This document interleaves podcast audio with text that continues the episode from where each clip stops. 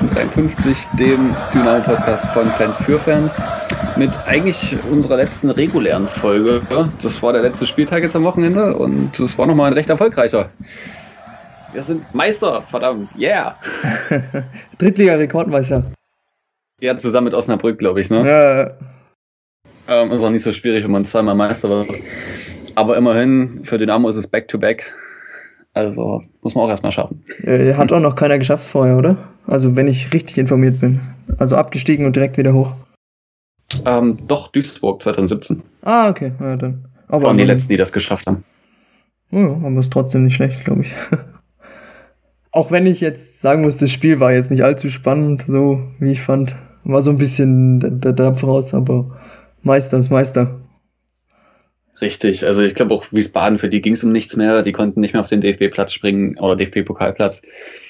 Für uns war es eigentlich, das 0-0 hätte auch gereicht zum Meistertitel. Ähm, mal ganz davon abgesehen, dass Hansa nicht gewonnen hat. Von daher hätte auch das die Niederlage oder eine Niederlage gereicht. Und dass sie dann halt noch ein Tor machen, ist doch immer so schöner.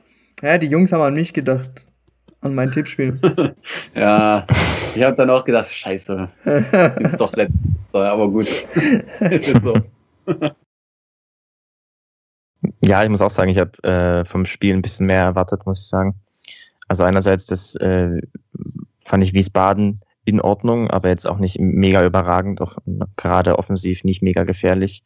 Und ähm, bei Dynamo war es genauso. Es war halt ein ordentliches Spiel, solide, aber jetzt auch nicht überragend. Und ich meine, am Ende verdienen, äh, äh, gewinnen wir das dann trotzdem verdient und damit ist alles gut. Also das ist ja das äh, kurzfristig äh, war das Ziel gewesen und dann äh, kann man jetzt beruhigt in den Urlaub gehen. Hm, auf jeden Fall. Ja, was mich nur ein bisschen gestört hat im Spiel, ähm, war die Königsdörfer Verletzung. Also ich habe jetzt, er sollte ja eigentlich heute, glaube ich, untersucht werden, ist wahrscheinlich noch am Laufen. Aber so wie er gestern gefeiert hat, kann ich mir vorstellen, dass es ähm, nicht so schlimm ausfällt, wie es äh, letztendlich aussah. Es scheint ja so, der Magenta-Kommentator hat, glaube ich, gesagt gewesen zu sein, dass die Kniescheibe irgendwie rausgesprungen war. So hat es ja auch ausgesehen, wie sie ihn behandelt haben und wie er dran rumgewackelt hat und wie er auch sofort, ähm, wenn man in den Zeitlupen geguckt hat, ähm, sein Bein bewegt hat, als würde er es wieder reinschnäpsen wollen. Was? Ja, ähm. da schüttelt es mich, oder? An alle, die jetzt irgendwie gerade was essen, sorry, äh, ja, aber ich denke so, also er hat es ja dann nicht wirklich belastet bei der Meisterfeier. Also man hat gesehen, dass er das Bein hochgehoben hat und dann auf dem anderen rumgehüpft ist. Aber ich denke schon, dass es wahrscheinlich nicht allzu viel ist. Gut, das ist Ferndiagnose und ich bin kein Mediziner. Ähm, aber solange da jetzt nicht irgendwie noch ein Band mit betroffen ist. Ja, wird schon wieder. Ich meine. Kreuzband, denke ich mal, ist es nicht. Nee, nee, nee, dann hätte es schon ganz anders ausgesehen denke ich auch. Also, ja, wenn es drei, vier Wochen Pause sind, mein Gott, das ist halt blöd für seinen Urlaub. das ist natürlich doof. Ähm, aber für seine spielerische Karriere denke ich nicht, dass das jetzt irgendwie einen großen Einfluss hat. Da fand ich es tatsächlich viel blöder, dass wir so zeitig den fünften Wechsel gezogen haben und dann als Elos Probleme bekommen hat, wir nicht mehr reagieren konnten. Definitiv, ja. Also ich habe nicht ganz verstanden, warum man zur Halbzeit den kompletten Sturm ausgetauscht hat. Mhm. Auch wenn da Ferner sehr glücklos agiert hat, äh, Hosiner jetzt auch nicht, nee, Hosiner kam dann, wir hatten vorne gespielt, äh, da Ferner, äh, Flachodimos, ähm, der eigentlich ein, kein, kein, schlechtes Spiel gemacht hat und so, gut, der war einmal da, hat er das Tor gemacht, aber jetzt auch nicht super schlecht gespielt hat. Deswegen verstand ich, habe ich nicht ganz verstanden, dass du gleich alle vorne tauschst. Aber vielleicht war das auch so eine Art Dankeschön für die Saison könnte ich mir vorstellen, oder dass es halt einfach nochmal flach probieren wollte. Das waren ja nun die drei spielerischsten, die sie hatten, die da dann vorne reinkamen. Beziehungsweise Flachodimus spielte ja dann noch ein bisschen weiter. Ja. Ähm, vielleicht wollten sie noch einen anderen Ansatz nehmen und nicht nur dieses eine Standardtor, sondern halt da anders reinkommen noch, was ja nicht wirklich funktioniert hat. Aber ich, also ja, keine Ahnung. Ich mag das halt nicht, wenn man so zeitig seine Wechsel schon aufbraucht. Also einen hätte ich mir so bis zur 80. Minute schon aufgehoben. Ja, vor allem der vierte dann. Also der vierte kam dann so schnell.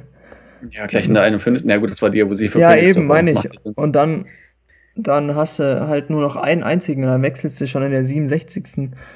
Genau. Und also ich bin ja gerade wenn es um nichts geht. Davon. Genau, ich bin ja ein Freund davon, wenn du zur Halbzeit zweimal wechselst, das ist okay und dann ist halt besser als unser Kaczynski, wo du halt bis zur 75. gewartet hast, bis gewechselt worden ist. Aber einen Wechsel sollte man sich aufheben. Bin ich immer der Meinung. Aber gut, das Endergebnis hat ja jetzt erstmal unserem Trainerteam da recht gegeben. Ja, vor allem ne, Alexander Schmidt jetzt fünf Spiele, 10 zu 0 Tore. Ne, sechs Spiele, 10 zu 0 Tore. Fünf Richtig, Siege, ein Unentschieden. Hat er nicht mal mit rein. das, das klammern wir aus. Das klammern wir aus. aber Nö, trotzdem. Er war nicht dabei. Das war nicht sein Spiel. Ja. äh, aber ist auch schön, dass er dann den Vertrag bekommen hat für zwei weitere Jahre, genauso wie Scholle und äh, Feridon Zandi. Also, perfekt. Ja. Absolut. Also, wir haben ja letztes Mal schon drüber geredet, wie wir, wie wir die Personalie so sehen und ähm, im Endeffekt ich, gehe ich da definitiv mit mit der Entscheidung. Äh, kann ich total gut nachvollziehen. Ähm, ich habe ich hab persönlich ein bisschen geweint, als ich dann nächst, letzte Woche mitbekommen habe, dass das quasi ähm, zu Paderborn geht und dass die ganzen spannenden Lösungen dann anscheinend doch nicht so, so nah ähm, bei, an Dynamo sind, wie, wie wir es oder wie ich es zumindest gehofft habe. Ähm, aber wie gesagt, Schmidt ist eine, eine, eine, sehr gute Lösung, hat gezeigt ähm, in den letzten Wochen, äh, was er mit der Mannschaft machen kann, hat sie gesamttaktisch in allen Spielphasen verbessert und deswegen bin ich gespannt, wie das, wie, wie, wie, wie, sie, wie die Entwicklung weitergehen wird dann in den nächsten Wochen. Da denke ich, äh, hat man, kann man eine gute, eine gute Basis legen, um auch in, in der zweiten Liga erfolgreich zu sein, eben weil es so komplett ist. Klar, wir haben immer noch ein paar Schwächen gehabt und das haben wir jetzt, können wir gleich nochmal über die taktischen Sachen von dem Spiel jetzt am Wochenende reden, aber ähm, im Großen und Ganzen hat er es halt geschafft, in, in jedem Bereich die Mannschaft etwas weiterzubringen in der kurzen Zeit und das ist, denke ich, bemerkenswert und deswegen ist die Entscheidung am Ende, wie gesagt, ähm, gehe ich mit, finde ich, finde ich, finde ich ziemlich cool. Hm. Ja, ich finde vor allem auch ähm, diese Breite, die wir im Kader haben, an sich schon äh, am, Perso äh, am Personal. Aber jetzt auch unter Markus Konczynski, weißt du, dreimal gewechselt, wenn überhaupt. Und jetzt kannst du, kannst du variieren. Jetzt ist ein Knipping aus familiären Gründen zu Hause geblieben, dann stellst du halt einen Will hinten rein und es funktioniert. Oder du hast jetzt auch einen Flachodimos auf links, der wieder funktioniert. Ich, wir haben ja keine Ahnung, was, was gewesen ist unter Markus Koczynski. Ein Diabusi, der immer noch, finde ich, hinter seinen Möglichkeiten bleibt. Aber trotzdem haben wir so in der Breite ein Team, was äh, flexibel ist, was, was miteinander funktioniert andere Rollen übernehmen kann und das, das ist halt einfach mega geil zu sehen, wenn man dann halt auch diesen breiten Kader äh, ausnutzt. Und ich meine, wir haben einen Merschel, den man einwechseln kann. Im Sommer kommt dann noch ein Patrick Weihrauch dazu, ne? Den vergisst man ja jetzt schon fast. Äh, wir haben noch einen Robin Becker auf der rechten Seite, der wieder zurückkommt. Ähm, ja, also dieses ganze äh, kombiniert, diese dieser riesige Kader und diese mega Flexibilität, ich glaube, das war ein, ein, ein, ausschlaggebender Punkt, der jetzt dazu geführt hat, dass wir es dann doch noch so gut äh, über die Bühne gebracht haben am Ende mit dem Meistertitel. Auf jeden Fall. Also gerade auch die, die Flexibilität der einzelnen Spieler in den Positionen fand ich auch bemerkenswert. Also ein Königsdörfer, der zwischenzeitlich Rechtsverteidiger gespielt hat. Oder auch, wie du vorhin schon gesagt hast, Paul Will, der in die Innenverteidigung geht jetzt im letzten Spiel und das gegen den Stürmer, der gefühlt drei Köpfe größer ist als er, so perfekt spielt. Also gestern für mich Paul Will auch der Mann des Spiels. Ähm, der hat da hinten wirklich alles abgeräumt und trotzdem mit einer Ruhe den Ball nach vorne verteilt, die bemerkenswert war, fand ich. Und ich habe nicht unbedingt gespürt, dass äh, eigentlich der konstanteste unserer Verteidiger gestern gefehlt hat oder Samstag. Ähm, also ich glaube, das ist auch wirklich eine besondere Bewe äh, Erwähnung wert. Da kann man sagen, ja, somit das, das Tor geschossen. Ähm, Kader hat den Ball reinges reingespielt zum Tor, aber den Sieg hat am Ende in dem Spiel, denke ich, uns auch Paul Will mit beschert. Weil einfach gar nichts hinten durchkam, bis auf die zwei Dinger, wo dann ähm, Brollo auch mal zugreifen musste. Ja, definitiv. Da gab es diesen einen Zweikampf außen an der Linie, ich glaube an der zweiten Halbzeit, weiß nicht, ob ich mich daran erinnern kann. ja, genau. Wo er ihn wo da noch über ihn drüber springt. Ja, ja, und der Nielsen ist ja fast zwei Meter, ne?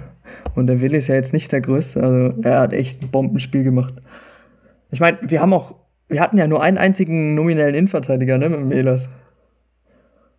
Also, da hat's mir auch noch mal ein bisschen, wie sagt man, gezuckt, da als, als er da lag in der zweiten Halbzeit. Äh, und nicht klar war, ob er jetzt noch wieder reinkommt oder nicht, aber ja, wie du gesagt hast, ich glaube, Paul Will hat gestern mit seine stärkste Leistung gezeigt. Daran anschließend kann man, denke ich, äh, sagen, dass Dynamo das Spiel halt vor allem deswegen gewinnt, weil das Pressing über weite Strecken ziemlich gut war. Ähm, Im Ballbesitzspiel geht mehr, definitiv, aber das Pressing gegen diesen ja, typischen, dynamischen, unorthodoxen Fußball, den Wiesbaden spielt, hat über weite Strecken sehr gut funktioniert und war deswegen dann, denke ich, auch der Grund, warum man am Ende das, das Spiel gewinnt. Ähm, weil man eben ja zeitweise gerade am Anfang in der ersten Hälfte äh, durchaus auch Dominanz erzeugen konnte. Und das, das hat mir gefallen.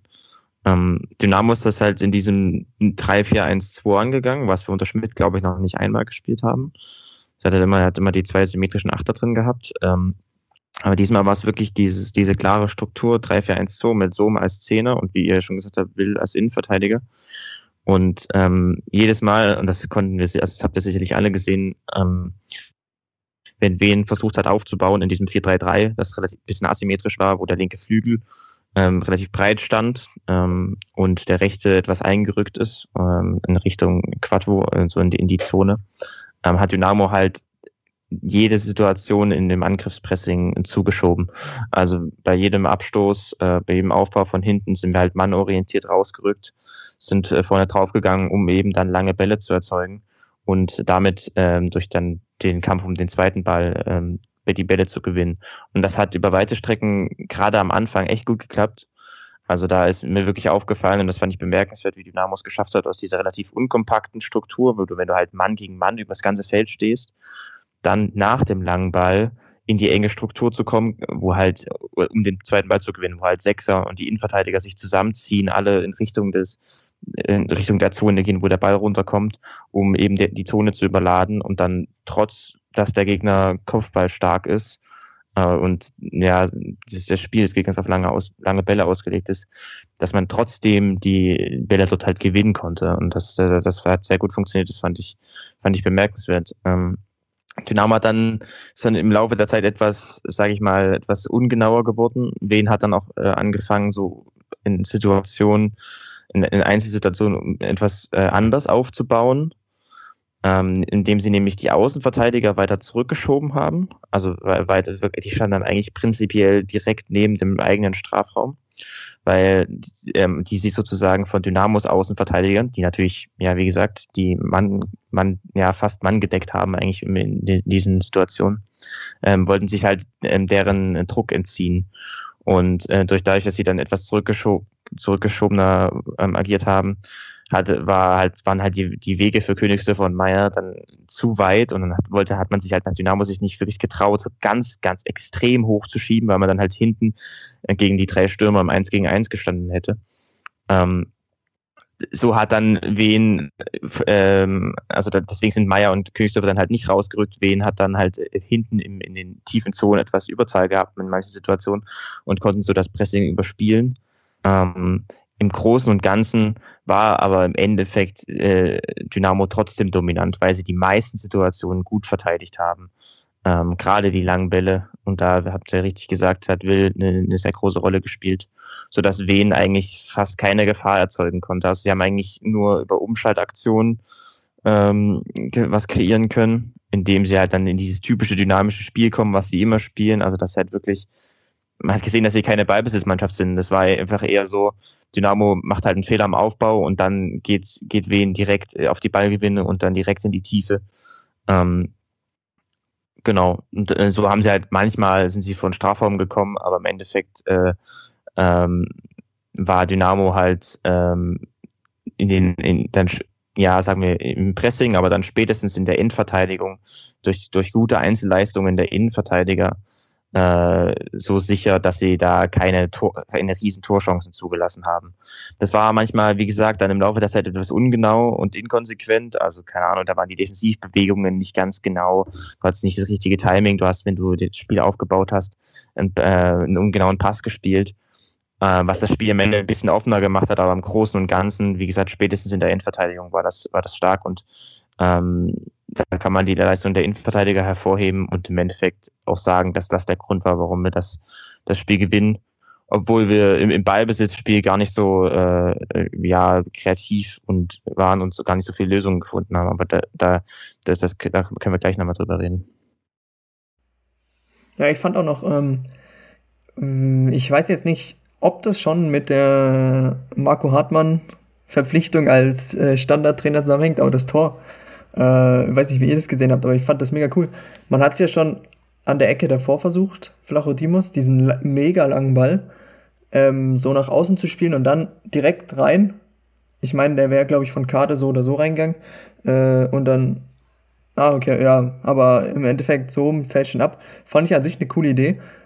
Und in der Hinsicht bemerkenswert, dass es gleich zweimal innerhalb von einer Minute so gut geklappt hat, dass der Ball da hinten ankommt, weil er ja doch extrem lange in der Luft war, gerade durch den Wind. Ähm, fand ich irgendwie äh, interessant zu sehen und dass es so gut geklappt hat, fand ich auch cool. Weiß jetzt nicht, ob das schon mit dem Marco Hartmann als äh, Standardtrainer zusammenhängt, aber wäre natürlich cool. Ja, war bestimmt auch ein bisschen, bisschen Glück dabei, dass der Wind den äh, Ball dann auch so weit trägt. Sicher hat Joni das dann auch irgendwann gemerkt, dass der Ball länger wird ähm, durch den Wind. Bin mir nicht sicher, ob das bei den ersten zwei Versuchen so gewollt war, dass die Welle so lang werden.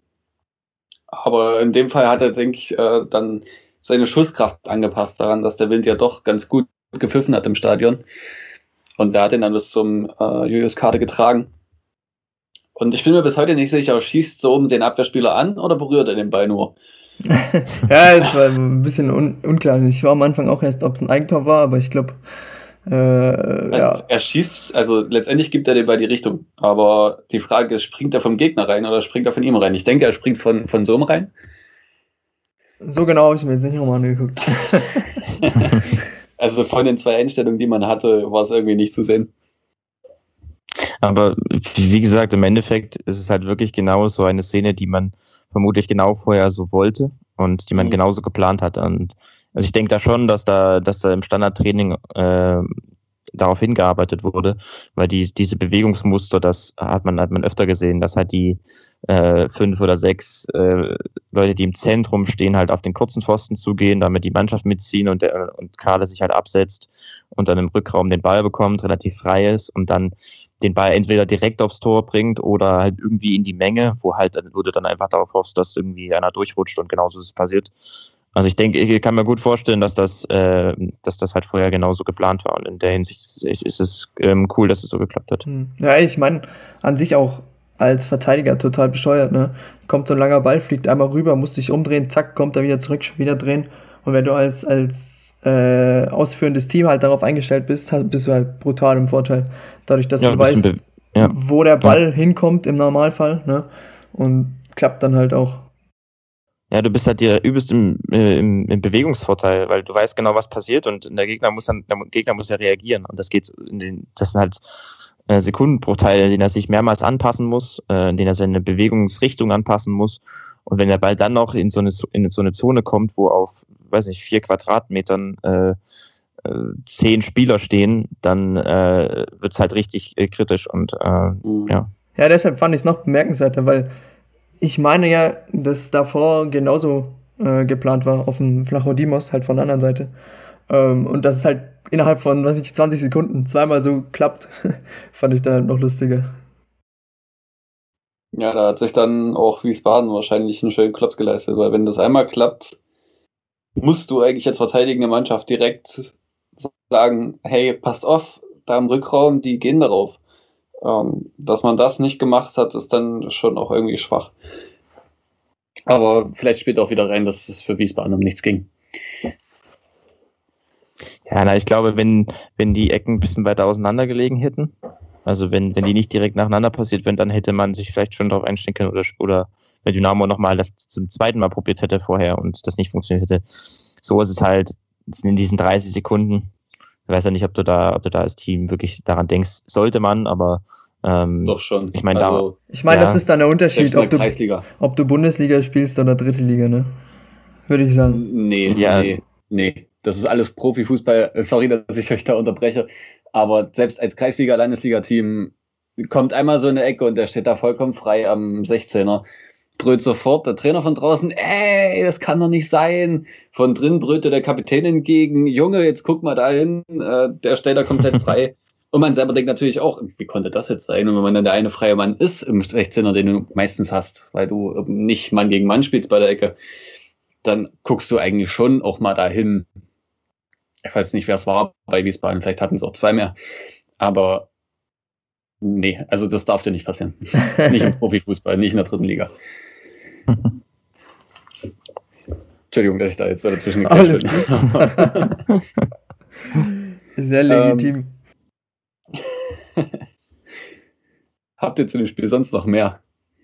Ja, also ich, ich würde sagen, dass man in dem Spiel trotzdem gesehen hat, dass Dynamo halt gerade im Ballbesitzspiel, wenn sie gegen ein, ein Mittelfeldpressing, gegen einen, einen, kompakten Block spielen, halt Probleme hat.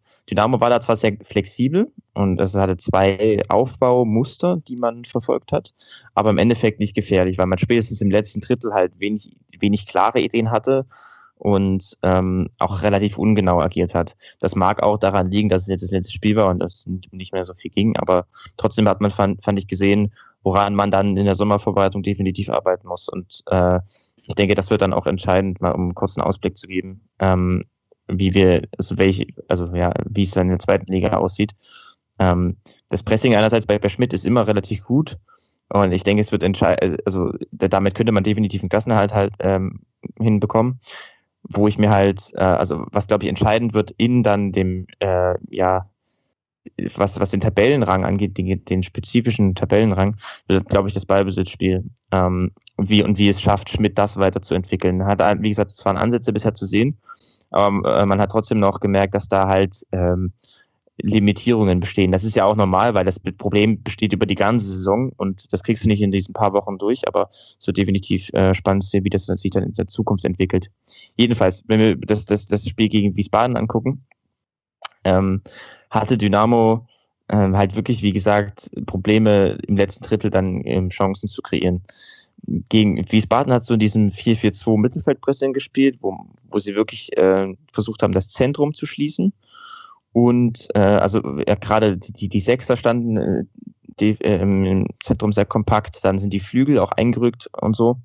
Und ähm, damit äh, dagegen zu spielen, hat Dynamo Probleme bereitet. Man hatte da grundlegend zwei Ideen.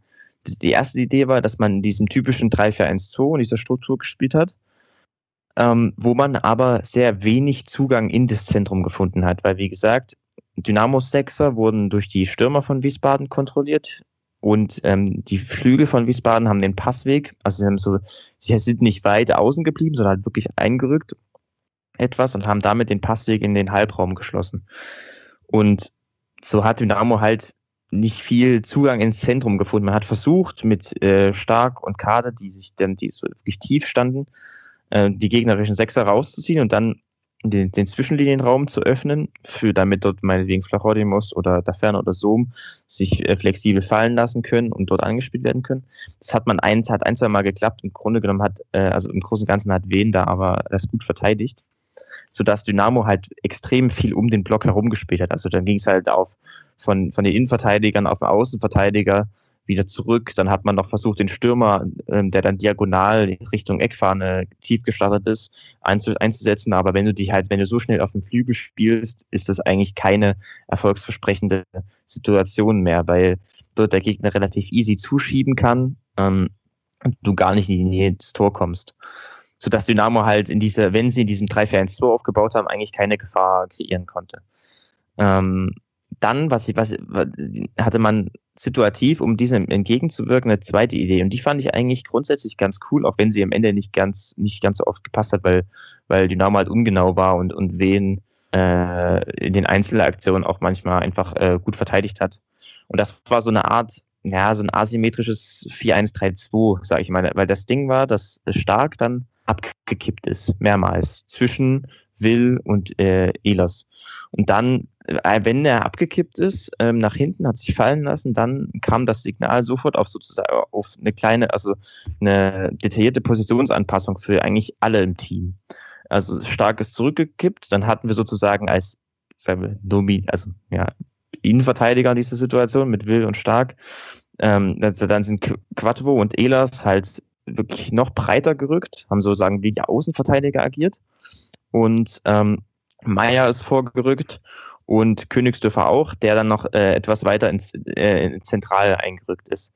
Ähm, und damit ist halt eine komplett neue Struktur entstanden. Ähm, Elos und Quattro, die relativ breit standen, haben dann sozusagen den, ähm, die, die, die Flügelspieler von Wien auseinandergezogen und damit dann den Weg in den Halbraum geöffnet und dort sind dann halt Königsdörfer, der ja sowieso einfach von seiner Natur her oft äh, zentral versucht einzurücken und Sohm, der sich da in die Halbräume hat fallen lassen, manchmal auch Flachotimus, ähm, die konnte man dann da anspielen. Also man hat sozusagen die, die, die Struktur des Gegners manipuliert, um in höhere Zonen zu kommen, über Königsdörfer, über Sohm in den Halbräumen. Und das hat ähm, ja, manchmal, also es hat manchmal richtig gut funktioniert. Das Ziel war dann sozusagen auch aus dieser, aus, dann aus dem Halbraum heraus aufzudrehen, auf die letzte Kette zu, zu trippeln und dort dann die tiefen Läufe, die die Stürmer bei uns permanent starten, da ferner Flachodimus, in der zweiten Hälfte natürlich Stor und so, ähm, diese tiefen Läufe dann anzuspielen. Das hat im Endeffekt, war man dann manchmal, wie gesagt, im Passspiel zu ungenau, ähm, oder hat dann nicht die richtige Entscheidung getroffen. Aber diese Struktur war zumindest in der, in der Grundidee eine äh, ne, ne, ne, sehr flexible und vielversprechende Antwort auf die Aufbauprobleme, die man vorher hatte. Ähm, alles im, im, Großen und Ganzen hat das halt trotzdem leider nicht äh, zu viel Tor, also zu vielen Torchancen geführt, weil man wieder ungenau war im letzten Drittel, äh, dann noch keine klare Idee hatte. Aber es, es war zumindest sehr interessant aus, aus taktischer Sicht. Ähm, genau. Das, das, das fand ich eine, eine, fand, fand ich spannend, weil es halt flexibel war. Aber trotzdem sieht man halt auch, dass Dynamo noch Probleme hat und dass man daran in, den, in den kommenden äh, Wochen dann ähm, im, im Blick auf die zweite Liga definitiv arbeiten muss. Hm. Ja, ich meine, wenn wir uns angucken, wer nächstes Jahr jetzt in der zweiten Liga spielt, wird das, glaube ich, kein leichtes Unterfangen. Richtig. Ähm, eigentlich wollte ich noch nicht gleich darauf zu sprechen kommen. Nein, ich habe das gerade nur eingeschoben. Wenn wir gerade bei dem Thema sind, ist doch okay. Äh, jetzt kommt Bremen runter, die gestern am Samstag wirklich ein schlechtes Spiel gemacht haben gegen, äh, gegen Gladbach und sich in so einem wichtigen Spiel vier Buden zu Hause einschenken lassen. Da stimmt es auch irgendwie nicht, die ganze Saison schon über, oder? Ja, nicht nur die Saison. Es ist eine komplette Entwicklung bei Bremen. Ich habe ein paar Kollegen, die Bremer sind, ähm, die haben mir gestern Sprachnachrichten geschickt. Also, ja, da fängt es auch ganz oben an. Also, es ist, ich sag mal, die gleiche Entwicklung wie bei Schalke, ne? Seit Jahren weiß man, dass nichts läuft und was macht dann? Nichts. Also, man lässt alles so beim Alten. Gerade jetzt letzte Woche, ich glaube, wir haben schon drüber gesprochen, die Trainerentlassung von Kofeld. Obwohl, nee, haben wir, glaube ich, nicht. Da stand es noch nicht fest, oder? Nee, haben wir nicht. Nee, ähm, komplett sinnlos, ja. Ein Spieltag vor Schluss. Ich meine, Trainer raus. Man kann ja jetzt argumentieren wie bei Dynamo, weißt du, man will den letzten Impuls, aber wirklich bei einem Spiel, ob das irgendwas bringt. Ich meine, denn Schaf ist kein schlechter, ne? Der war ja wie viel, 16 Jahre oder sowas bei, bei Bremen. Aber ja, ich meine, es ist, äh, ist ein, äh, ein Ergebnis einer Entwicklung, die in gewisser Weise vorhersehbar war und an der man einfach nichts gemacht hat. Man hat immer nur einen Trainer gewechselt, aber dass man mal an sich selber denkt, oben drinne oder so, dass man irgendwie selber was falsch macht, ja, das denken die wenigsten. Ne?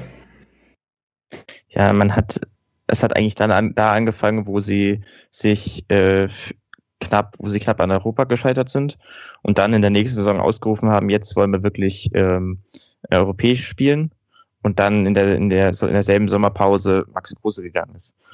Der hat, äh, der hat vorher das System getragen, dieses, diese Mischung aus äh, 4 Raute 2 oder ähm, 4-3-3 äh, mit, mit ihm als zentralen Kreativspieler, der die Tiefenläufe der beiden Stürmer einsetzt, ähm, hat sehr gut funktioniert. War keineswegs perfekt, aber wirklich äh, eine vielversprechende Idee. Und dann ging er weg und dann hat man versucht, dass, äh, also dann, und dann haben sozusagen die, die Fehler im Management angefangen und die Fehler auch äh, auf, äh, aus, aus Trainersicht.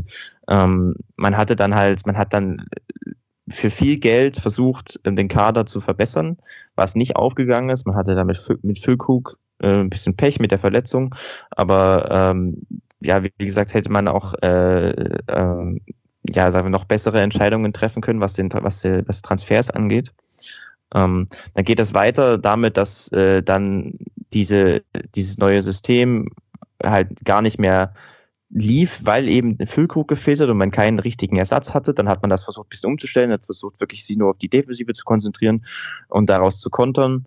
Ähm, und das hat, das hat man, hat dann am Anfang relativ ordentlich geklappt, ist aber auch immer weiter, äh, ja, ist immer weiter, immer schlechter geworden.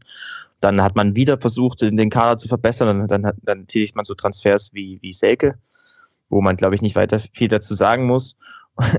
und äh, dann ging das halt immer weiter und gerade letztes, also gerade wenn man sich das letzte Jahr anguckt, muss man einfach sehen, dass da dass man nichts aus der letzten Saison gelernt hat, oder zumindest scheint es so, ähm, weil man eben genauso in die Saison wieder reingegangen ist wie letztes Jahr. Man hat gesagt, okay, das war jetzt die schlechteste Saison, aber wir haben uns gerade so noch über die Relegation gerettet.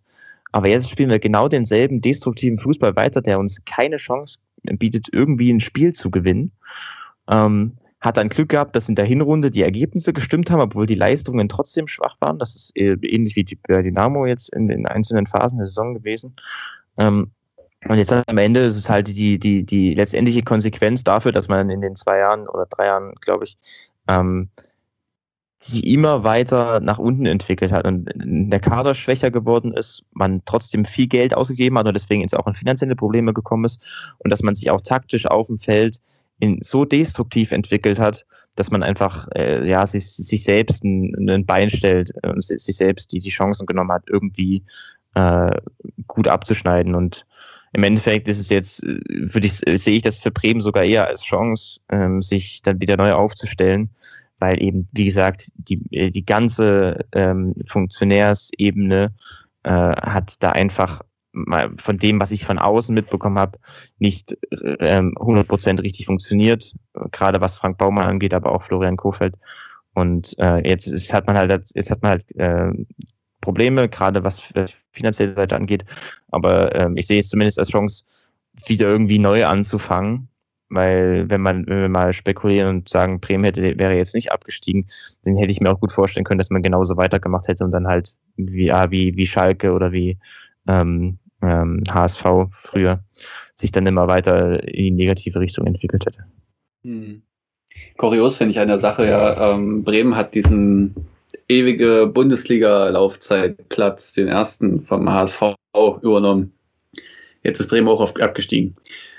Ich glaube, die Bayern haben den jetzt übernommen. Und es, es, es wäre doch mal jetzt richtig lustig, wenn dieser Platz einfach verflucht wäre und die Bayern jetzt absteigen.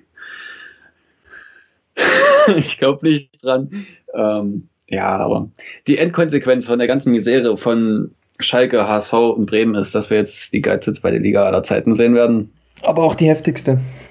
Aber auch die heftigste, richtig. Und dann muss man sich durchsetzen können. Aber ich habe schon mal vorgerechnet, gegen wen wir alles gewinnen. Also ja, wir gewinnen gegen Hansa, wir gewinnen gegen Aue. Ähm, Regensburg. Wir, Regensburg zweimal richtig. Heidenheim es sind auch Punkte drin. St. Pauli sind immer Punkte drin. HSV sind Punkte drin. Also, es wird schon. Bin ich überzeugt. ähm, ja. Ganz ehrlich, momentan steht äh, Sandhausen auf dem Reli-Platz. Das kann sich ja noch alles ändern, das ist gerade erste Halbzeit. Aber in der Reli Sandhausen gegen Ingolstadt halte ich wahrscheinlich sogar auf Sandhausen.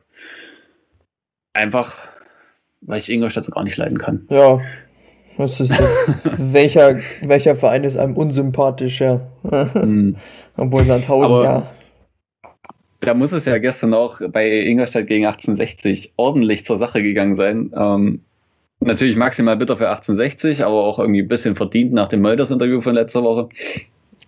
Aber er hat Junge, sich mal Junge, wieder vergriffen. das ist ein Typ. Und dann äh, in der zwölften Minute sich eine rote Karte geholt, der Torhüter was bitter ist. Ja, also in dem Moment denkst du doch, also würde ich mir denken, so ein wichtiges Spiel, dann nimm doch das Gegentor hin und hol dir die rote Karte.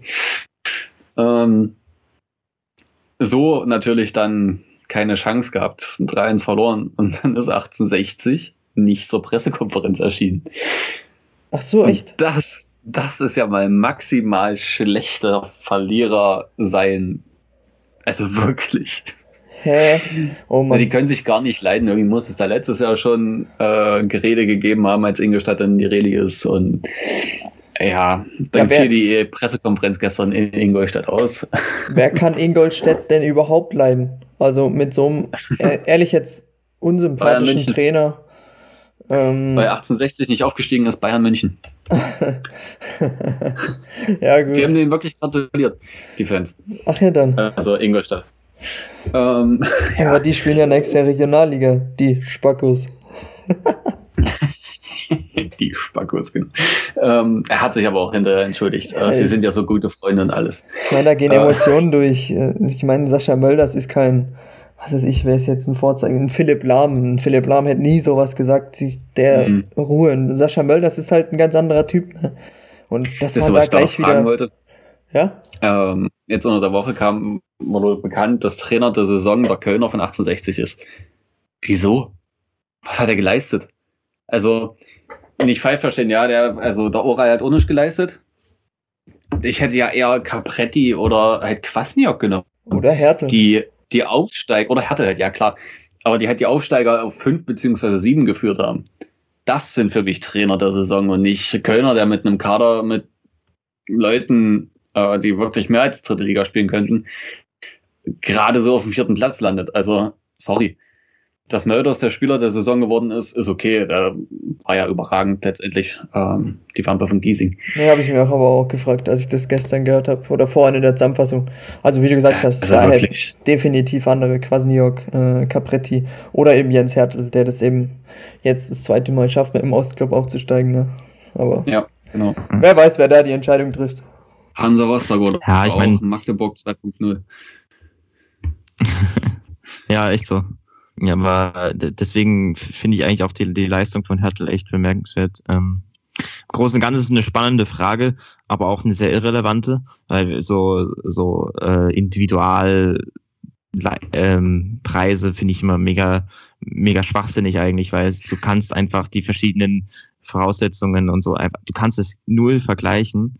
Ähm, es gibt da keine, keine Basis, es gibt keine ähm, objektivierbaren Kriterien, auf der du die Entscheidung treffen kannst. Deswegen finde ich das immer total irrelevant. Auch sowas wie ähm, hier FIFA-Weltfußballer oder so, das ist halt auch einfach nur, da, da spielt viel Sympathie mit rein und so. Okay. Ähm, aber, aber definitiv, ich würde euch definitiv zustimmen, dass äh, für mich wären auch als im, auf den ersten Moment so Leute wie, wie Capretti oder, oder Hertel noch davor gewesen. Auch wenn ich sagen muss, dass mir 1860 ähm, taktisch eigentlich über die Spiele, die ich gesehen habe, sehr gut gefallen hat. Ah, ich weiß aber nicht, eh, woran es am Endeffekt gelegen hat, warum sie nur Vierter geworden sind. Ähm, da habe ich mich, das habe ich nicht von denen so mitbekommen. Ich sehe gerade durch mein Fenster, mein Nachbar hat ein Dynamo-Trikot an. Ne. Warum hat er ein Dynamo-Trikot an? Er ist nicht Fußball interessiert. Also ich meine, ist geil, aber die Welt ist klein. Ist cool. äh, ähm, krass. Na naja, okay. Ansonsten, vielleicht können wir noch ein bisschen auf die Feierlichkeiten eingehen, die dann hinterher stattfanden. Ähm, vielleicht auch ein bisschen, sagen wir mal, chronologisch. Mai schnappt sich den Pokal und geht damit erstmal zum Interview, wie sie mit seinem kleinen Kind für ihn ist ja der emotionale Wert viel mehr wert als dieses Stück Pokal da, wie dann der Magenta-Kommentator gut vorgerechnet hat. 40.000 ist das Ding wert. Ah, echt? ich glaube, das wusste dabei nicht, als er das gesagt hat. Hä, hey, jetzt mal, echt 40.000? 40.000. Das ja. ist mehr wert als der DFB-Pokal. Nein, das glaube ich nicht. Der DFB-Pokal, haben sie im Finale gesagt, ist 25.000 wert. Ja, 35.000 ungefähr. Ähm, also das ist jetzt, was ich hier bei Google schnell gesehen habe. Warte, Wert Drittliga-Pokal ich auch noch eingeben. Aber das hat der Magenta-Kommentator gesagt und irgendjemand hat es auch geschrieben. Naja, aber ich meine, wir. 40.000 Euro. 8,5 Kilo ist er schwer, 63 Zentimeter hoch, das sind die Eckdaten, ich. 40.000. ja gut, das ist ja auch eine Meisterschaft und nicht irgendwie ein Pokal, den keiner braucht. Ja, es gab ja noch die Diskussion, ob es der richtige ist, der in Dresden war. Mm, aber es gibt ja angeblich irgendwie zwei identische. Ja, das blickt doch keiner durch. Da. Mir auch scheißegal, wie das Ding aussieht. Also Hauptsache, Richtig, man ist, ist Meister. Unserer. Richtig. Und dann hat er mir auch schön dieses, also ich, dieses Bild wird mir auch nie aus dem Kopf gehen, wie Mai ohne T-Shirt in dem Bus vorne im Gang sitzt und den Pokal reckt, während er zwischen Pyro zündenden Dynamo-Fans durchfährt. Der hat, der hat sein T-Shirt verloren so oder irgendwas, der lief ja nur noch oberkörperfrei rum. Richtig, also wenn das jemand vom Team hört, ich würde gerne wissen, was mit dem T-Shirt passiert ist und ob man das irgendwie ersteigern kann oder so. Das wäre bestimmt eine coole Sache nochmal. Alle unterschreiben drauf und dann. Ja, das war cool, ne? Der war es dann. Zweck oder so. Der Bus da ankam und dieses Bild mit dem Mai vorne drin. Ja. Aber auch natürlich mega, ja, dass sie dann doch noch ihre Fanfeier bekommen haben. War jetzt nicht Corona-konform, das kann man kritisieren an der Sache. Aber ansonsten war es ja nur auch friedlich und äh, es gab das Blitz-Comeback von Lemi, scheinbar. Lemi auf dem Zaun, ja. Scholle, der den Fans mit über, sich überschlagender Stimme einheizt. Der Mann ist einfach Kult. Das ist, weiß nicht, das ist eine Legende. Eine Ostfußball-Legende auf jeden Fall, ja. Ja. Ich meine, er hat gegen Maradona gespielt. Mehr muss man da nicht sagen. also wir haben schon ein sehr cooles Team, nicht nur Spieler, sondern auch Trainer und auch was, was die Spieler sagen, dass das Team wirklich auch ein Team ist, alle sind füreinander da. Ähm, vielleicht Rodimos, der immer sagt, das Team hat ihm nie das Gefühl gegeben, er würde nicht dazugehören. Beim Lukas Stor sieht man, dass dem Gewinn, gelingt wenig. Er wird auf dem Platz auch mal angeschissen von seinen Leuten. Aber wenn du dann hinterher auf Social Media guckst, die haben sich alle so dermaßen lieb, das ist nicht, nicht normal, denke ich. Ja, das ist das, wofür wir ja eigentlich stehen. Es erinnert mich jetzt so immer wieder an die Saison 15, 16. Bloß finde ich es diesmal noch krasser. Ich weiß nicht, ob das nur mir so geht, weil ich älter bin und es mehr miterlebt, aber dass wir halt eine Gemeinschaft sind, dass wir, dass es ein Team ist, was äh, zueinander steht, was sich untereinander einfach prima versteht. Ich meine, es wird immer so kleinere Grüppchen geben, die sich untereinander besser verstehen. Das ist ja ganz normal, das ist ja ganz menschlich. Aber halt allgemein hier mit dem Bibi Tina, Bibi und Tina Song, also was, dann kriegen sie T-Shirts, ne? Und weil sie Freunde sind, ja, man merkt halt einfach, die Jungs haben Spaß zusammen. Das ist eine coole Truppe. Ich glaube, der Mix stimmt auch so zwischen alt. Du hast einen Chris Löwe, ne, der, ich glaube, richtig feiern kann. Du hast einen Basti Mai, aber dann hast du auch die Jungen. Du hast einen Königsdörfer. Du hast einen Merschel, äh, die sich untereinander... Ich bin jetzt auch als erstes eingefallen da. die zusammen. Und dann siehst du die, wie wir letzte, so äh, letzte Woche im Intro hatten, mit Mischolle da zusammen äh, nach dem Spiel ein bisschen angetrunken ähm, dieses Interview machen. Ich meine, es ist eine, eine Familie, so kommt es vor. Ja, definitiv. Also es ist schon, auch der Chris Löwe hat ja im Interview hinterher gesagt, dass es eins seiner schönsten Jahre als Fußballer war. Und ich glaube, das ist, das ist und, obwohl er nicht viel gespielt hat. Hm. Ich meine, nach letzter Saison, nach letzter Saison, ich glaube für ihn, ihn hat es dann am meisten fast mitgenommen. Äh, mehr als verständlich, dass das so eine Genugtuung, glaube ich. Ich würde ich würd hm. vielleicht nochmal ähm, ein bisschen den Spielverderber spielen und noch was ganz kurz, nicht, nicht lang, aber kurz was zu dem Thema der so Fanversammlungen sagen, die wir jetzt über den, in der ganzen Republik eigentlich beobachten können. Und ich finde generell die Thematik äh, ist definitiv wichtig zu erwähnen und zu diskutieren, deswegen mache ich das jetzt auch. Ähm, und ist definitiv auch ein Thema, was man 100% differenziert betrachten sollte und, und nicht pauschalisieren soll. Ähm, gerade wenn wir auch an letzte Woche denken, da will ich jetzt gar nicht mehr drauf eingehen. Ähm, da gibt es ganz gute Texte ja, mittlerweile, ähm, die über Social Media und äh, im Internet zu finden sind, beispielsweise vom Fanprojekt, ähm, die sehr differenziert sind, die das äh, ausarbeiten. Ähm, und mal unabhängig davon jetzt, äh, unabhängig von so Themen wie Polizei, Verhältnismäßigkeit, Einsatzpläne etc., über das man 100% definitiv diskutieren kann, ähm, liegt mir am Herzen, nochmal was zu sagen zu den Versammlungen, gegen die halt gegen die Corona-Schutzverordnung äh, verstoßen. Und das ist eine Sache, die unabhängig von diesem ganzen Polizeithema und so ähm, ist. Und es ist eine Sache, die meiner Meinung nach einfach in der jetzigen Zeit nicht geht. Ähm, ich verstehe die Situation total, 100 Prozent. Und aus emotionaler Sicht finde ich diese, für das, was wir gestern Abend bei Dynamo gesehen haben, aber auch beispielsweise bei Union, finde ich das eigentlich total geil. Aber äh, wie gesagt, ich verstehe, dass die Situation gerade Mist ist, dass man die Emotionen rauslassen will, das und so. Aber wenn man mal ein bisschen darüber nachdenkt und versucht, das rational zu betrachten, finde ich, wäre es wichtig, das nicht das, das große Ganze aus den Augen zu verlieren. Und das Ding ist halt, dass wir gerade in der Pandemie uns befinden, wo Menschen sterben. Und ich finde, da sollte man trotz dieser positiven Emotionen, die man halt in sich hat und die man, die man so gern auch rauslassen würde, äh, finde ich, äh, sollte jeder da zurücktreten und halt eben sich selbst zurücknehmen und andere Menschen schützen und sich an die Regeln halten. Wenn man so eine Feier mit Abständen, mit Maske hinbekommen hätte, das wäre total cool gewesen. Aber oft ist es halt nicht der Fall jetzt über die ganze, äh, jetzt in ganz Deutschland gesehen. Und deswegen, wie gesagt, unabhängig von dem Polizeithema und von dem staatlichen Umgang, über das man 100% diskutieren kann, finde ich, dass solche Veranstaltungen halt einfach unangebracht sind in der Situation. Und das, und zwar egal, ob das jetzt in, bei Union ist, ob das bei Bremen ist, bei München, in Rostock, bei Dynamo. Das finde ich, das passt nicht. Weil, nochmal, das ist für mich einfach eine Frage der Solidarität. Und das geht jetzt ein bisschen so in die generelle Corona-Diskussion. Man kann halten, was man will von der Situation, gerade von der Corona-Politik, von Regelungen. Man kann darüber 100% diskutieren. Und ich sage, ich bin auch ein Mensch, der nicht mit allem einverstanden ist, was beispielsweise äh, was die, was die Corona-Regelung angeht. Und ich meine, im Endeffekt sind wir in einem freien Land, da können wir machen, was wir wollen.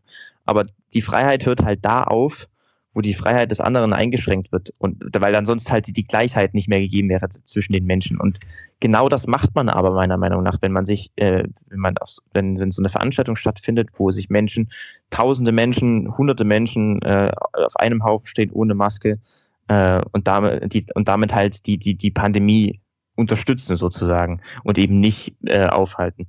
Und nochmal, wir, wir, wir sind in einer Situation, wo die Intensivstationen voll sind, wo Menschen sterben und da finde ich das einfach dieses Verhalten einfach ja, rücksichtslos und in gewisser Weise auch egoistisch. Ich kann das total nachvollziehen, dass man da Bock drauf hat und dass es, man das es will, aber ähm, im Endeffekt es gibt halt aktuell gerade Wichtigeres und äh, das finde ich sollte man bei der Diskussion nicht vergessen. Ja, bin ich auch voll bei dir. Ähm, ist korrekt. Also ja, ich glaube, du hast alles dazu gesagt. Wie gesagt, ich bin da wirklich voll bei dir. Ähm, Hätte man, hätte man das gestern mit Abstand gemacht, wäre sicher, würde es keinen so, naja, sagen wir mal, miesen Beigeschmack haben. Ja, genau, genau. Wie gesagt, ich, ich verstehe das total und ich hätte da auch übelst Bock drauf. Ich hätte, das ist einfach geil.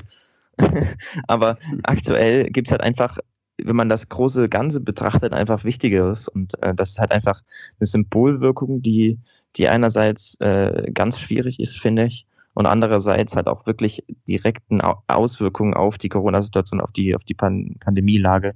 Das, das, das finde ich, äh, finde ich kritisch und das sollte man äh, kritisch äh, bemerken, wenn man über diese Situation redet. Auch wirklich in, bei, jetzt in ganz Deutschland. Also ich, mir gefällt das bei Dynamo nicht, mir gefällt das aber auch bei, bei Union nicht und so. Das, das finde ich, finde ich äh, nicht angebracht in der Situation.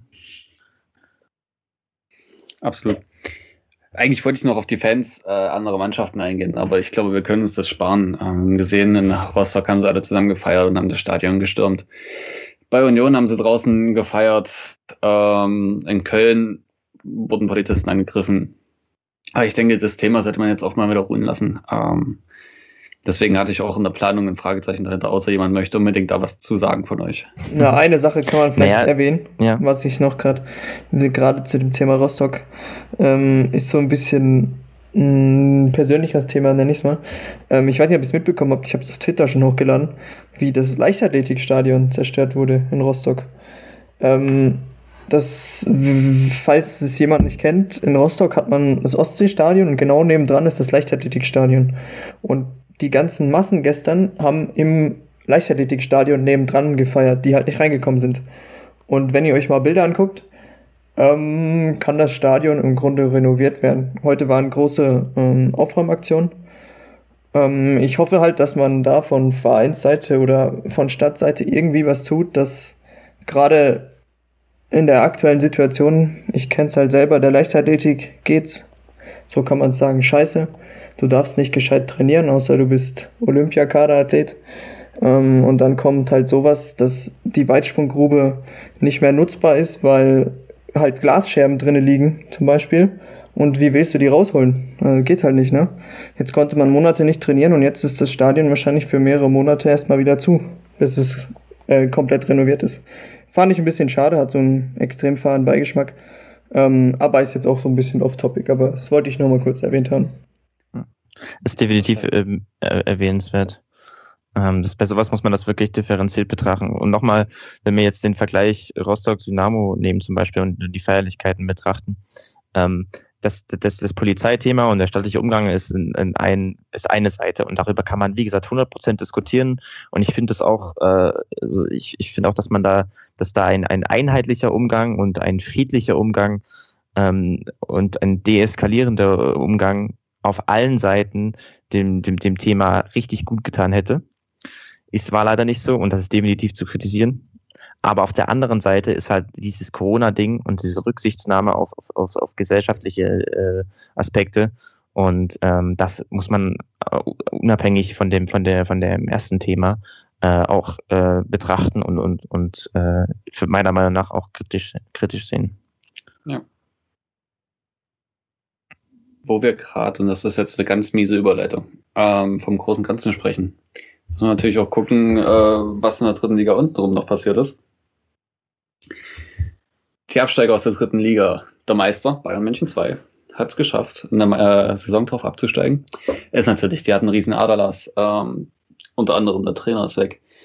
Ähm, ja, da waren, glaube ich, auch die Voraussetzungen nicht mehr so ganz super, auch in einer starken dritten Liga, muss man auch mal erwähnen.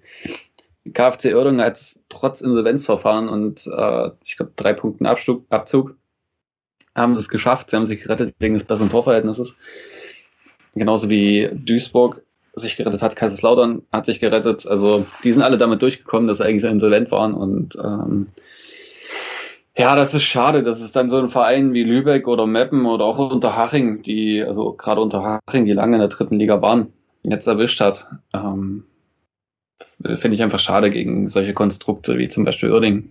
Ja, oder auch Türkgücü definitiv. Ich meine, ich habe sie ja schon öfter erwähnt, auch Kaiserslautern. So viel es Traditionsclub sein mag, ist es einfach eine Schweinerei, was dort passiert. Und dass sich dann solche Clubs jedes Jahr aufs Neue, weißt du, gerade so über den Strich retten, wie der HSV vor ein paar Jahren in der Bundesliga, die einfach derartiges Missmanagement betreiben, aber halt so eine derartige Basis haben, dass sie es dann irgendwie finanziell doch immer über die Bühne retten.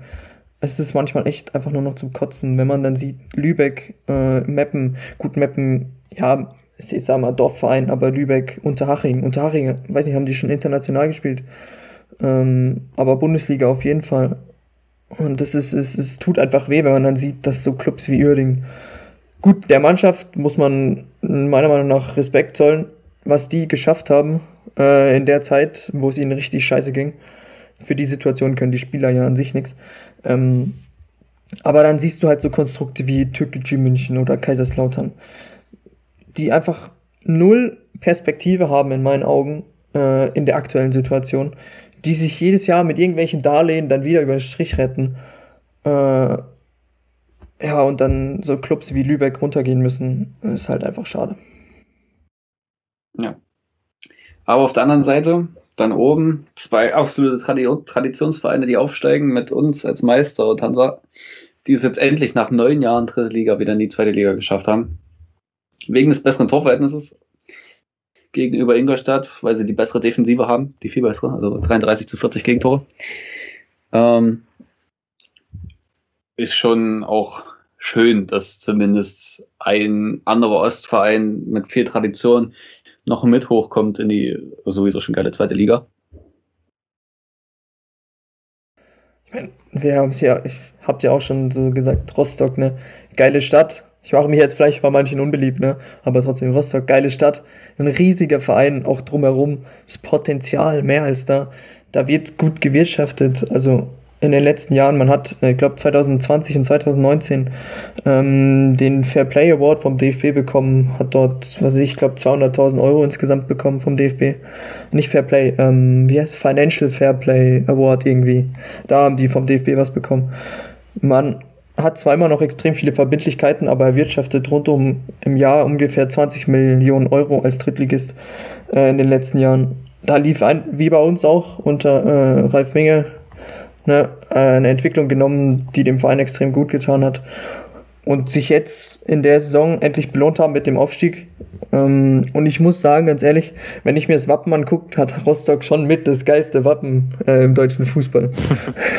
Nach Dynamo natürlich. ja, na, ja, natürlich. Aber ähm, ja, wie du gesagt hast, absolute Bereicherung für den Profifußball in der Bundesliga und in, also in der zweiten Liga.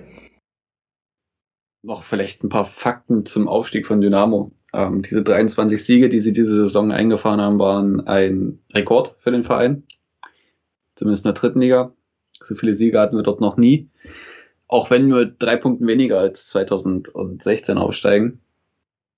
Da hatten wir halt ein paar Unentschieden mehr. Ich glaube, da hatten wir elf Unentschieden oder so. Ja, zwei Niederlagen nur. Ja, genau. Also das ist schon äh, krass. Da hat man sogar mehr Unentschieden. Hat dann sicher 22 Siege und 21 Siege, zwei Niederlagen und ähm, 14 Unentschieden oder so. Ja, irgendwie sowas. Ist schon auch relativ viele Unentschieden, ja. Aber ich meine, wenn du das nicht auf Kosten der Siege, sondern auf Kosten der Niederlagen machst, auch sehr gut. Damals haben wir 14 Tore mehr geschossen, aber auch sechs mehr kassiert. Also unsere Defensive sogar besser als damals. Man muss auch sagen, also die Verfolger, damals in die Relegation kam Würzburg mit 64 Punkten.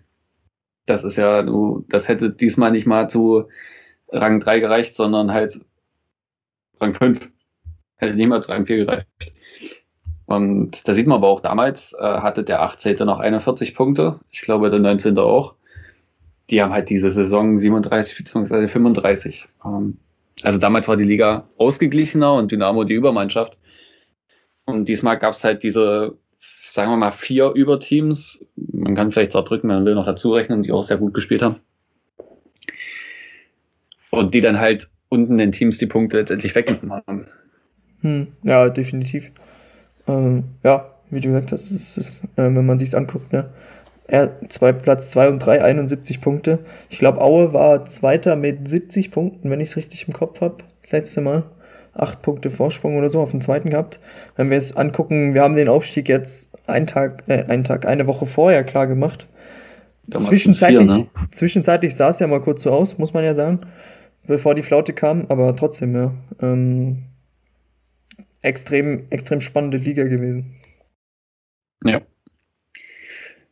Ich weiß nicht, wollen wir den Pokal noch groß thematisieren, den Landespokal-Halbfinale bei Lok Leipzig? In vielleicht insofern, dass wir ja. ich gerne einen Vertrag für den Ömichen sehen würde. Jetzt schon, ja. Der ist, was ist er, 16? Ja, nein, ich meine nur, aber der Typ, ich glaube, der ist nicht nur mir aufgefallen, der ist einigen aufgefallen, wenn ich das so gelesen habe. Der hat sich dann irgendwann auch an diese Männer, in diesen Männerspielrhythmus reingefunden. Er ist im Laufe des Spiels besser geworden und es hat mehr funktioniert bei ihm. Und man sieht ihm einfach an, dass er ein riesiges Spielverständnis hat. Und er am, mit am schnellsten von diesen jungen Spielern, die jetzt mit dabei waren und noch nicht erstes Team gespielt haben, äh, begriffen hat, dass er den Ball schneller abspielen muss und schneller den freien Mann finden muss. Bei, bei Ömichen fällt halt wirklich dieses, diese, seine Dribbling-Fähigkeit auf, seine Beweglichkeit. Das, das hat man auch wieder in dem Spiel gesehen, genauso wie in dem, in dem Spiel davor. Das, das hat mir auch wirklich äh, imponiert, muss ich sagen. Hat man aber natürlich auch, wie du gerade richtig gesagt hast, äh, gesehen, dass er halt noch einige Unsicherheiten hat, was die Entscheidungsfindung angeht und auch äh, in der, im, im, defensiven Teil des Spiels, also so in der Positionierung, im Pressing, im Anlaufverhalten. Da hat er noch einige Unsicherheiten drin gehabt und wurde einige Male leicht überspielt. Im Großen und Ganzen halte ich ihn aber trotzdem für wirklich vielversprechend, weil und das ist eine, finde ich, eine Eigenschaft, die ich bei wenigen so jungen Spielern in, de, in diesem Kontext gesehen habe, ist, dass er, dass er physisch extrem robust wirkt, obwohl er körperlich, jetzt wenn man rein seinen Körperbau anschaut, gar nicht so aussieht. Aber das Entscheidende ist halt, dass er sich richtig, also ja, sagen wir fast konstant, richtig klug positioniert in den engen Räumen, einen guten First Touch hat und dann wirklich durch seine Körperorientierung, durch seine Körperfinden ähm, und seine, seine, seine Möglichkeiten, seinen Körper und, und seine Möglichkeiten am Ball am Fuß so gut einsetzt, dass er halt auch gegen deutlich, sagen wir mal, physisch robustere Gegner wie jetzt gegen, gegen Lok ähm, dagegen standen, ähm, sich durchsetzen kann. Und das, das gefällt mir sehr, diese Kombination aus, diese Dribbling, Beweglichkeit und diese, dieser ähm, ja, die, die, dieser physischen äh, Klugheit, wenn man das so sagen kann, keine Ahnung. Äh, diese Kombination äh, sieht man ganz selten und das, das hat mir sehr gefallen bei ihm. Ja, also ich habe ihn ja gerne mal mit Messi verglichen. Ähm, ich glaube, Messi verhält sich in Zweikämpfen ähnlich, äh, halt auf einem ganz anderen Niveau natürlich. Aber dieses sich durchsetzen, ohne vom gegnerischen Bein getroffen zu werden, das hat man in einigen Situationen doch bei Ömchen auch gesehen. Weil wenn wir gerade bei Einzelspielern sind, ähm, hat mir auch wieder mal äh, Bennett Hafke gefallen der dann in, in Halbzeit 2, glaube ich, reingekommen ist. Mhm. Ist das der, der mit, dem, einfach, mit dem Zopf? In den langen Haaren, genau, genau. Ja, genau. Hm. Äh, einfach ein sehr dynamischer Spieler. Das, das gefällt mir ist wirklich extrem aktiv die ganze Zeit ähm, und bewegt sich meiner, meines Erachtens nach von dem, was ich bisher gesehen habe, von ihm halt häufig sehr, sehr, sehr klug im Pressing, in seinem Pressingverhalten und da kann er halt auf der 8 spielen, auf der 10, auch so als, als ja, hängende Spitze habe ich ihn auch schon gesehen. Ähm, das, das, das hat mir, äh, ist, ist mir positiv aufgefallen. Genauso wie ähm, bei, äh, genauso wie mir aufgefallen ist, dass so bei, bei Kiefer, Großer und Hollenbach, also bei den Jungs, die halt in den tiefen Zonen spielen bei uns, dass du wieder diese Prinzipien des Dynamo-Jugendzentrums siehst, dass du diesen, diesen stetigen Mut im, im Spiel mit Ball, Dribbling-Fähigkeiten, Antribbeln, ähm, Passspielfähigkeiten. Hast bei, bei Kiefer einige Male gesehen, dass er, dass er wirklich sehr mutig vertikal den Ball aufgebaut hat. Bei, auf der anderen Seite natürlich, ähm, das, das denke ich, das habt ihr auch alle ähm, erkannt, dass halt bei den, bei den Dreien halt noch große, äh, sagen wir mal, Inkonstanzen drin waren. Also gerade was, was, die, was die Technik angeht, äh, wenn wir an die Fehler von Hollenbach und, und, und Ray denken, die ja die zu zwei Toren führen, aber auch bei Kiefer, der, der technisch und in der Positionierung auf der Linie und auch nicht so 100 Prozent ähm, äh, konstant ist. Trotzdem sieht man halt, äh, sind sie meiner, meines Erachtens nach, stehen sie exemplarisch für das, was Dynamo in der Nachwuchsarbeit tut. Und das, das ist eigentlich auch ziemlich cool zu beobachten. Hm. Wer mir noch aufgefallen ist, ist der Rechtsverteidiger gewesen. Schmidt heißt er, glaube ich. Der relativ viele Zweikämpfe doch gewonnen hat auf seiner Seite und auch den Ball dann klug weiterverteilt hat. Auch wenn einige Fehler natürlich auch drin waren. Aber ich glaube, auch er hat eine gute Perspektive, ähm, mal irgendwann, ähm, ja, sagen wir mal, dritte, zweite Liga zu spielen. Jonas Kühn sowieso, der das gut gemacht hat, fand ich auf seiner linken Verteidigerposition.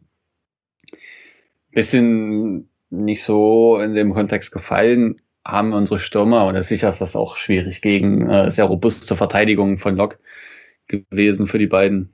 Aber was ich, was ich vielleicht noch sagen würde, ähm, zu den Stürmern, Phil Harris, was ich erstaunlich fand, dadurch, dass er ja ziemlich groß ist und auch ziemlich breit gebaut, hat er ein extrem gutes Gefühl mit dem Ball. Also die so in Dribblings gehen und sowas, ähm, was ich als großen, äh, robusten Stürmer immer, ähm, finde ich, ein bisschen fehlt. Wenn wir uns jetzt an Wiesbaden orientieren, in Harvard Nielsen, der halt über seine Robustheit kommt. Und das fand ich bei, äh, beim Phil Harris, die ein, ab und zu Aktionen, wo er dann mit so einer Sedan-Rolle rumgeht und sowas, diese, ähm, diesen Spielwitz hat, ähm, gepaart mit dieser Robustheit und mit dieser Größe, fand ich echt beeindruckend. Also sein Spielstil ist definitiv nicht den, den man erwartet, wenn man ihn von dem Bild sieht. Eben, ja, genau so. Also das ist wirklich, wirklich, wirklich sehr dynamisch, äh, technisch auch gut ausgebildet und eben er ist eben nicht dieser Typ Makinok, der mit dem Rücken zum Tor stark agiert, der sich physisch durchsetzen kann. Das ist er nicht. Ähm, aber auch so ähm, halte ich ihn auch für, für einen coolen Spieler. Das, was du angesprochen hattest, Martin, ähm, dass, die, dass die Stimme halt einfach nicht so auffällig waren, lag meiner Meinung nach einfach daran, dass man gesamttaktisch äh, einige Probleme hatte und halt gar nicht so richtig in die hohen Zonen gekommen ist und zu den Stürmern. Und deswegen verdient man halt auch am Ende verdient. Das war ganz ordentlich in dieser Raute, das wir gespielt hat und geht das ist vielleicht auch ein Hinweis auf äh, die Zukunft und wie Schmidt äh, spielen lassen will nächstes Jahr. Ähm, Im Endeffekt verlierst du halt einfach verdient, weil du individuell den, den Qualitätsunterschied halt gesehen hast und der war, der war relativ groß. Das ist überhaupt nicht schlimm, aber ähm, aus taktischer Sicht hast du halt einfach, was du da unterlegen. Dynamo hat, das hat man zum Beispiel bei Dynamos Aufbau gesehen. Dynamo hat halt dieses wirklich, diese Raute agiert, wie gesagt, hat versucht, dieses typische vertikale Steil-Klatsch-Spiel bei einer Raute ähm, aufs Feld zu bekommen. Manchmal ist auch der Sechser zwischen die Innenverteidiger gefallen, die dann antribbeln konnten und versucht haben, direkt in den Halbraum zu spielen, wo dann die Achter und die Zehner sich flexibel äh, bewegt haben. Ähm, Im Großen und Ganzen hast du dort halt aber wirklich die individuellen Probleme gehabt, also dass die Jungs technisch technisch halt nicht, nicht konstant waren, dass da halt mal eine Ballannahme nicht gestimmt hat, ähm, dass du die, die falsche Entscheidung triffst und vor allem auch, dass du einfach physisch wegdominiert wirst. Und das wird gerade, war gerade äh, in, in dieser Spielkonstellation äh, bedeutend, weil Lok hat in diesem äh, dieses 3-4-1-2, was sie gespielt haben, haben sie wirklich das Zentrum mannorientiert zugemacht und in der Raute hast du halt, bist du halt eigentlich, willst du primär durchs Zentrum spielen. Und wenn, wenn dann deine Achter und dein Zehner permanent mannorientiert zugestellt werden und äh, permanent wegdominiert werden aus der physischen Sicht, dann kommst du halt, dann kriegst du die nicht eingebunden und dann kommst du auch, dann hast du keine Anbindung und kommst nicht so richtig in die höheren Zonen. Mhm. Ähm, dasselbe war dann bei, bei, bei Dynamos Pressing so. Wir haben in diesem, in die, wie auch in dieser Raute gepresst, aber nicht kein Angriffspressing wie bei der Profimannschaft, sondern äh, in so einem Mittelfeldpressing, also etwas zurückgezogener. Äh, hat halt versucht, das Zentrum zu schließen oder den Flügel zuzuschieben Dagegen hat Lok eine ganz gute Idee gehabt, weil sie äh, in diesem 3-4-1-2 sehr, sehr breit aufgebaut haben und dann sozusagen einfach versucht haben, sich äh, die, die, Räume zu bespielen, die eben neben, neben dieser Raute auf den, auf den beiden Seiten halt offen sind, einfach von der, na, na, vom Naturell des Systems her. Dort sind sie einige Male mit breiten Innenverteidigungen gut angetribbelt, konnten Kombinationen starten und dann Durchbruch auf Außen ähm, hinbekommen viel wichtiger und entscheidender war halt aber auch hier wieder in Dynamos Pressing die individuelle, die individuellen Unsicherheiten. Also ähm, wir hatten, wie gesagt, wir machen einige individuelle Fehler, wenn wir an Hollenbach und äh, Way denken, die die zwei Tore ähm, verursachen. Auch bei Kiefer kann man sicherlich darüber diskutieren, ähm, in der einzelnen Situation. Auch die Zuschiebebewegungen an sich im Pressing auf die Seite die sehr wichtig sind, gerade von den Achtern, wenn, ähm, wenn man diese, dieses Pressing-System spielt, hat manchmal nicht richtig geklappt. Und in der Hinsicht äh, kriegt halt Lok dann auch einige gute Chancen, obwohl sie im letzten Drittel gar nicht so unbedingt kreativ waren. Die haben da viele Halbfeldflanken geschlagen.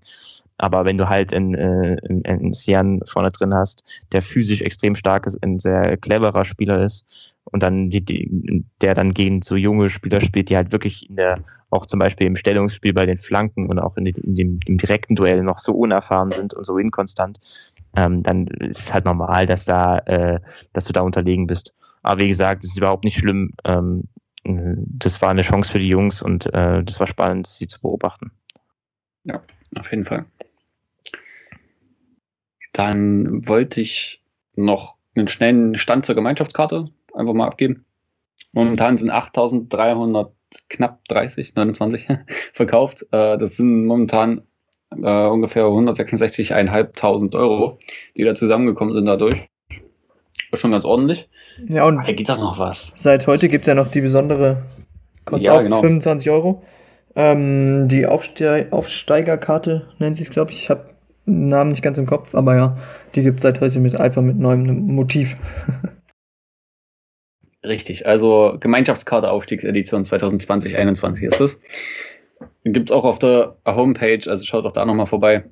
Wäre auf jeden Fall eine gute Sache für den ganzen Verein, da noch ein paar Euro zusammenkommen würden. Ich denke, wir müssen allerdings auch nochmal den Herrn Lewandowski beleuchten. Er hat ja nun doch äh, das 41. Tor gemacht und damit hält er jetzt den Rekord, er ist Rekordtorschütze der Bundesliga in einer Saison ever. Er hat den Rekord von Bomber der Nation tatsächlich geknackt. Einfach krass. Also 41 Tore in einer Saison, auch wenn natürlich Gerd Müller das damals in 19 Spielen geschafft hat. Aber das verschweigen wir in dem Moment lieber nicht. Hey, das aber, ist allgemein 41 also, Tore. Ja, also Augsburg wollte ihn ja in Manndeckung nehmen und das hat ja soweit geklappt. Ich meine, gut, sie haben vier Tore kassiert in der ersten Halbzeit. Naja, aber äh, kein Lewandowski-Tor. Aber kein Lewandowski-Tor. aber das Problem ist, wenn er dann in der 90. doch noch trifft, dann hast du halt trotzdem verschissen. Ja, aber wie mehr Bayern geht denn bitte? Dass der es in der 90. in der letzten Aktion schafft, oder? also mehr Bayern-Feeling geht doch nicht. ich habe auch gesagt, das ist wieder der Bayern-Duse. aber, aber ist ja mal Spaß beiseite, das ist eine Riesenleistung und von der Stelle so, er wird es nie von uns hören, aber Gratulation.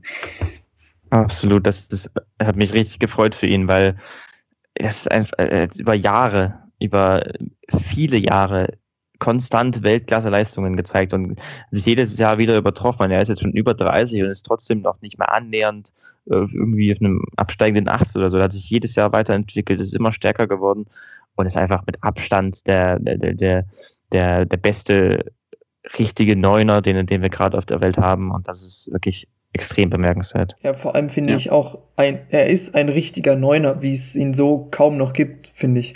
Halt einfach einer, ein Bulle, der vorne drin ist, der den absoluten Riecher hat, der technisch extrem gut ist. So, so Spieler hast du, die sterben leider aus. Ich meine, du merkst es in der deutschen Nationalmannschaft mit einem Werner vorne drin. Ja, pff, weiß nicht, ob das so funktioniert, ne?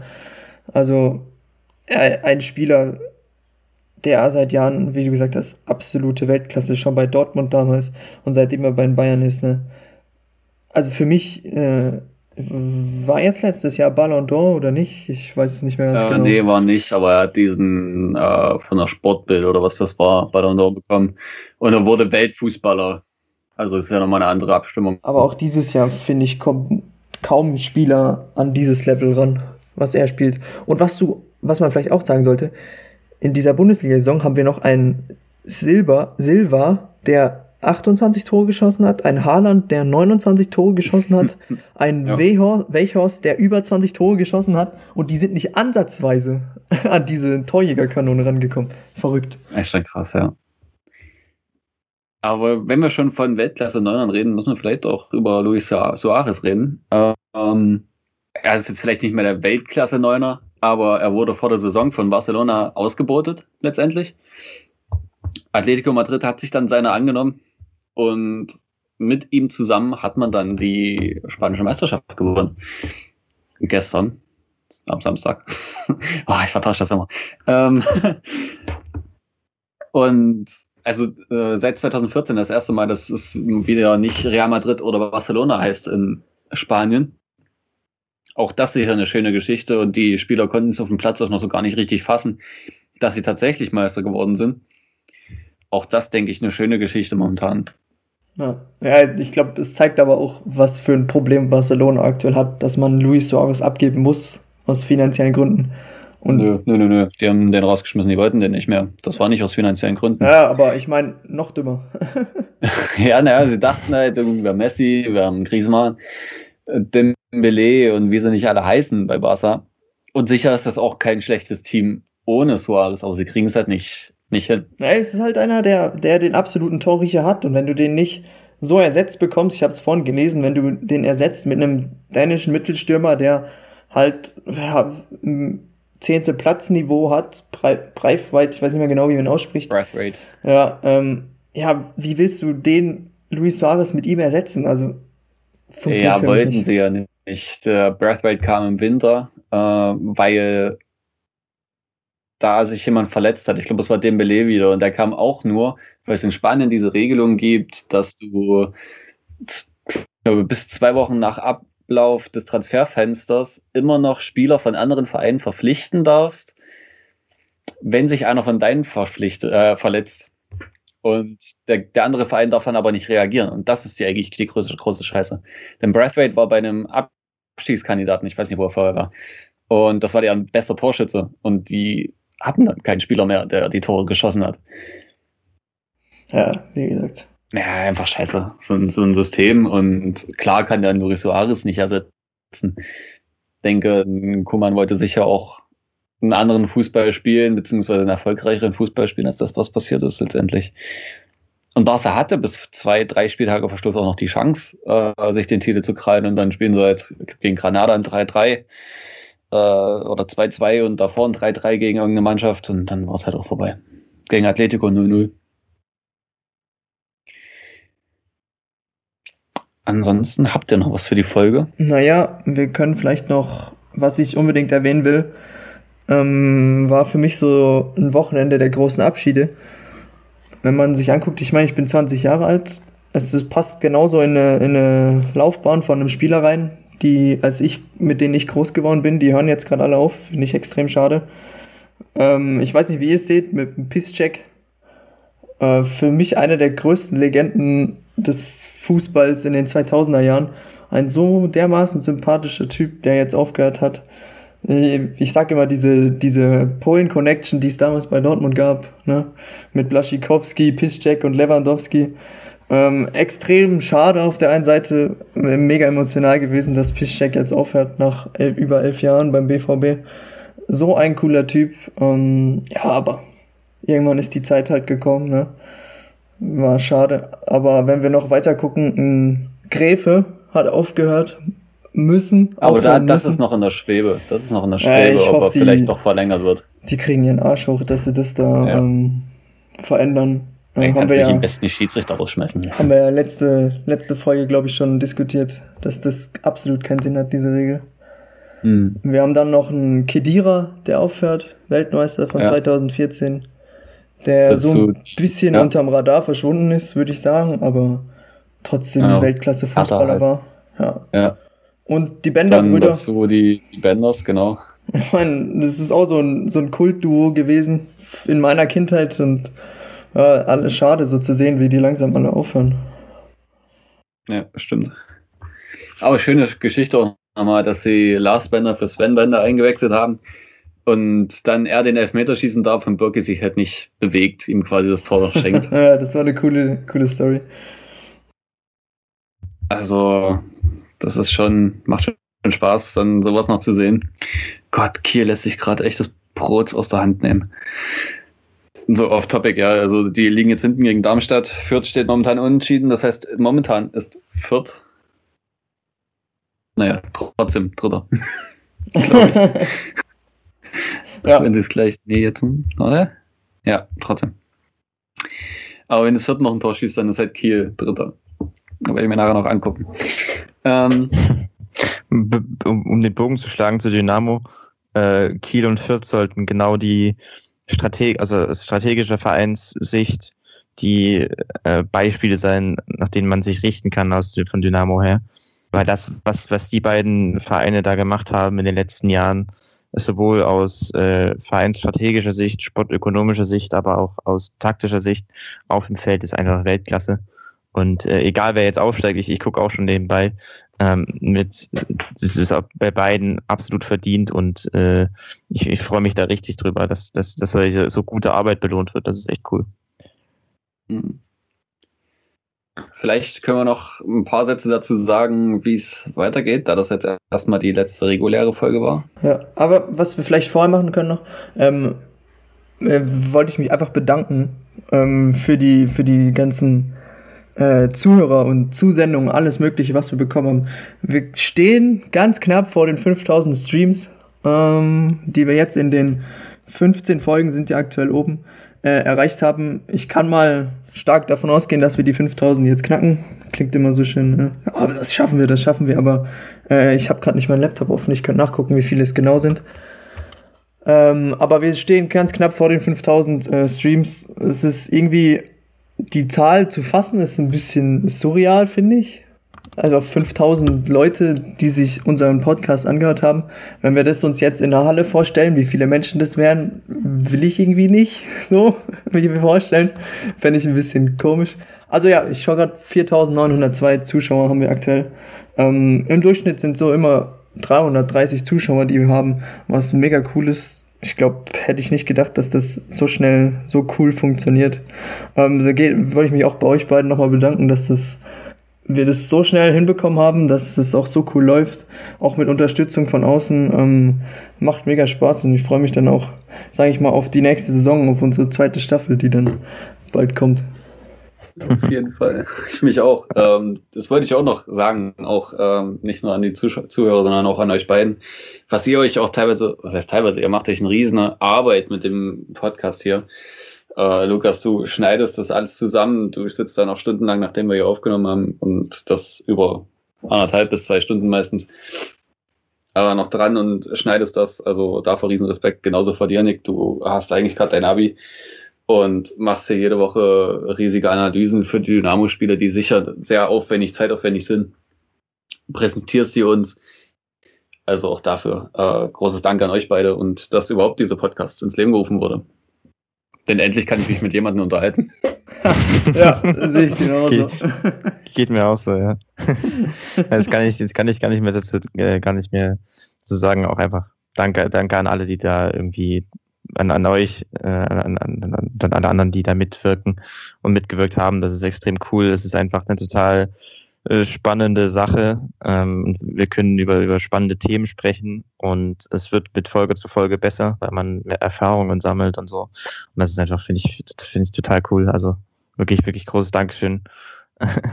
ähm, wenn wir noch in die Zukunft schauen, und das ist, äh, ist für alle Hörer vielleicht interessant, ähm, wir haben noch zwei, sagen wir mal, Projekte, die wir jetzt ähm, am Ende der Saison ähm, für den Podcast äh, in, in Planung haben. Bis dahin machen wir aber erstmal nächste Woche eine, eine kleine Pause.